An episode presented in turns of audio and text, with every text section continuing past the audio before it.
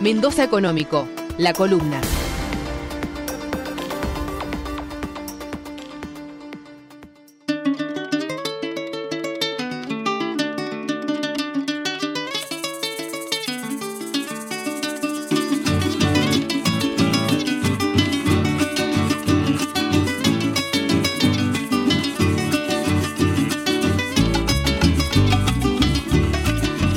Dos hombres, 200 años, una historia que aún no termina.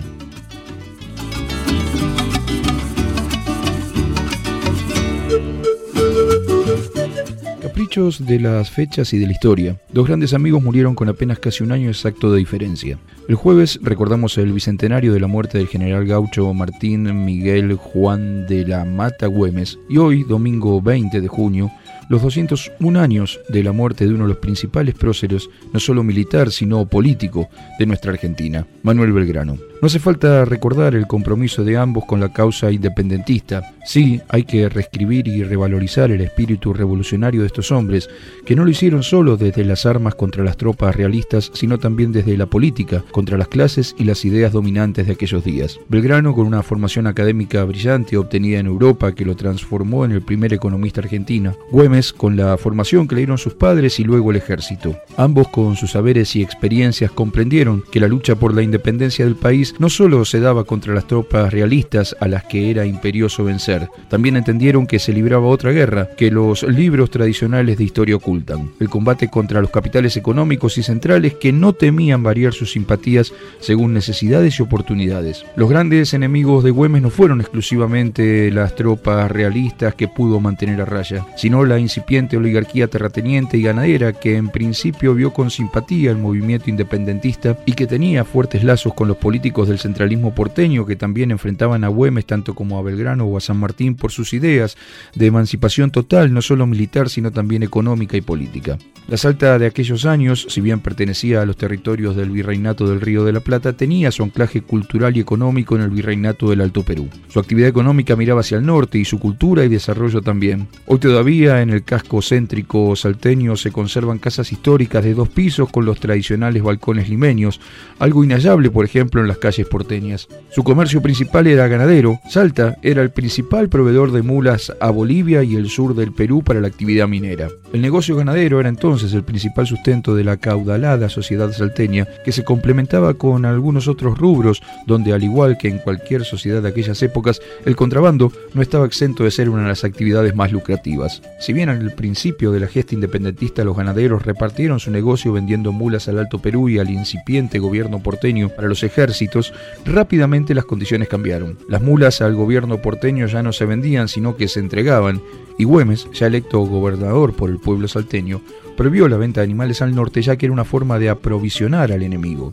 Y además les estableció aportes obligatorios en metálico para financiar el ejército y el incipiente gobierno provincial. El enfrentamiento de Güemes con aquel poder real por la renta ganadera fue fundamental en su caída y asesinato por parte de tropas realistas que habían entrado a la capital salteña con la ayuda bastante explícita de esa parte de la sociedad que privilegiaba sus negocios por sobre las necesidades de la lucha de la independencia y gran parte de la política porteña a la que no le molestaba en absoluto que parte del territorio quedara en manos de los realistas con asiento en el Alto Perú. Similitudes 200 años después en la relación de la nueva riqueza ganadera con los intereses argentinos.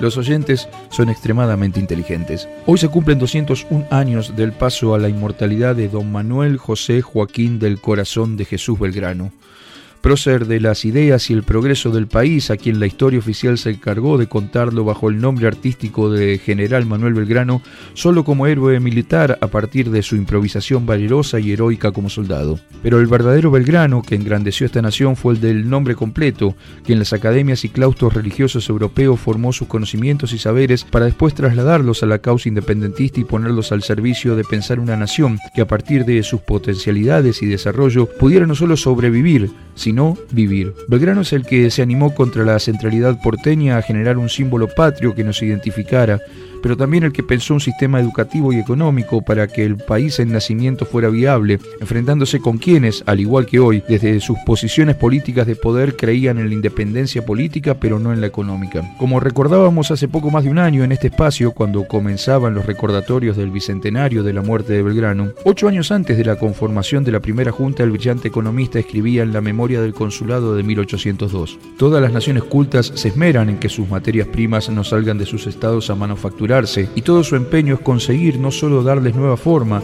sino aún extraer del extranjero productos para ejecutar los mismos y después venderlos. Nadie ignora que la transformación que se da a la materia prima le da un valor excedente al que tiene aquella en bruto, el cual puede quedar en poder de la nación que la manufactura y mantener a las infinitas clases del Estado, lo que no se conseguirá si nos contentamos con vender, cambiar o permutar las materias primas por las manufacturadas. Durante 200 años, la luminosidad económica y política de Belgrano fue convenientemente oculta bajo su heroísmo militar, que vino de maravillas a los vencedores políticos de los procesos libertarios locales para no discutir los postulados que dejaron sus escritos. Belgrano, proclamado el primer economista argentino, fue el que pregonó primero que nadie el valor agregado a las exportaciones agropecuarias, la sustitución de importaciones, el desarrollo equitativo de la tierra para los productores y que se ponía fuertemente a la toma de empréstitos extranjeros. Está claro que de Rivadavia hasta Mauricio Macri casi ninguno leyó a Belgrano que escribía, el grueso interés del dinero convida a los extranjeros a hacer pasar el suyo para venir a ser acreedores del Estado. No nos detengamos sobre la preocupación pueril que mira a la arribada de ese dinero como una ventaja. Ya se ha referido algo tratando de la circulación del dinero. Los rivales de un pueblo no tienen miedo más cierto de arruinar su comercio que el tomar intereses en sus deudas públicas. Don Manuel José Joaquín del Corazón de Jesús fue también el primero en luchar fuertemente por la educación pública indistinta para niños y niñas, en proponer la escuela de náutica para formar los marinos que podría poner en marcha la propia flota para transportar nuestro comercio, y también el que antes que nadie entendió que la bendecida tierra argentina para la agricultura no era solo para exportar, y tampoco sería nada sin el desarrollo de la industria. Ni la agricultura ni el comercio serían casi en ningún caso suficientes para establecer la felicidad de un pueblo si no entrase a su socorro la oficiosa industria, escribió alguna vez. 200 años después de la muerte de Güemes y Belgrano, la Argentina sigue con los mismos dilemas y los mismos berretines, esos de niño bien y consentido.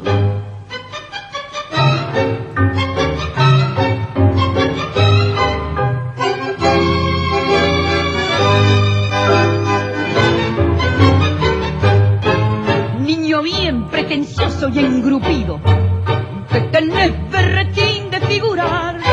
Niño bien, que llevas dos apellidos y que usás de escritorio el Richmond Vanidoso, la vas de distinguido y siempre hablas de la estancia de papá.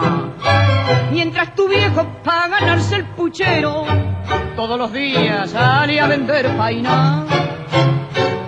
¿Vos te crees que porque hablas de ti fumas tabaco inglés, usas guantes aquí. Y te cortas la patilla a los Rodolfo, sos un titín. Porque usas la corbata carmín y allá en el chantecer las vas de bailarín. Y te mandas la viaba de gomina. Te crees que sos un rana y sos un pobre Niño bien que naciste en el suburbio de un burín alumbrado a querosén, que tenés pedigré bastante turbio y decís que sos de familia bien. No notas que estás mostrando la hilacha y al caminar con tu aire triunfador se ve bien claro que tenés mucha clase para lucirla detrás de un mostrador. Porque hablas de ti fumas tabaco inglés? usas guantes aquí y te cortas la patilla a los Rodolfo, sos un fifí. Porque usas la corbata carmín y allá en el Chantecler las vas de bailarín y te mandás la viaba de gomina. Te crees que sos un rana y sos un pobre gil. Mendoza Económico, la columna.